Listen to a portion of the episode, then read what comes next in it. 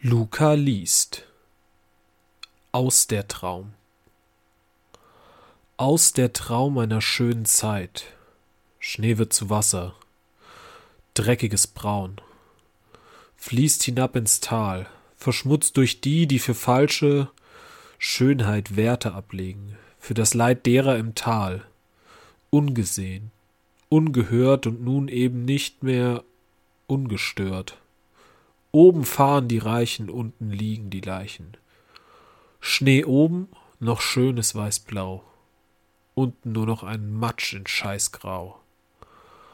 Auf kleinen, braunen Wiesen, und oben da wachsen die Riesen, hinauf auf den massiven Berg, unten verbleibt der mickrige Zwerg. Reichtum küsst den Himmel, am Brot des Tals hängt noch Schimmel. Von oben siehst du die Wolken noch weiß, im Tal, wenn es regnet, ist's nur dein Schweiß.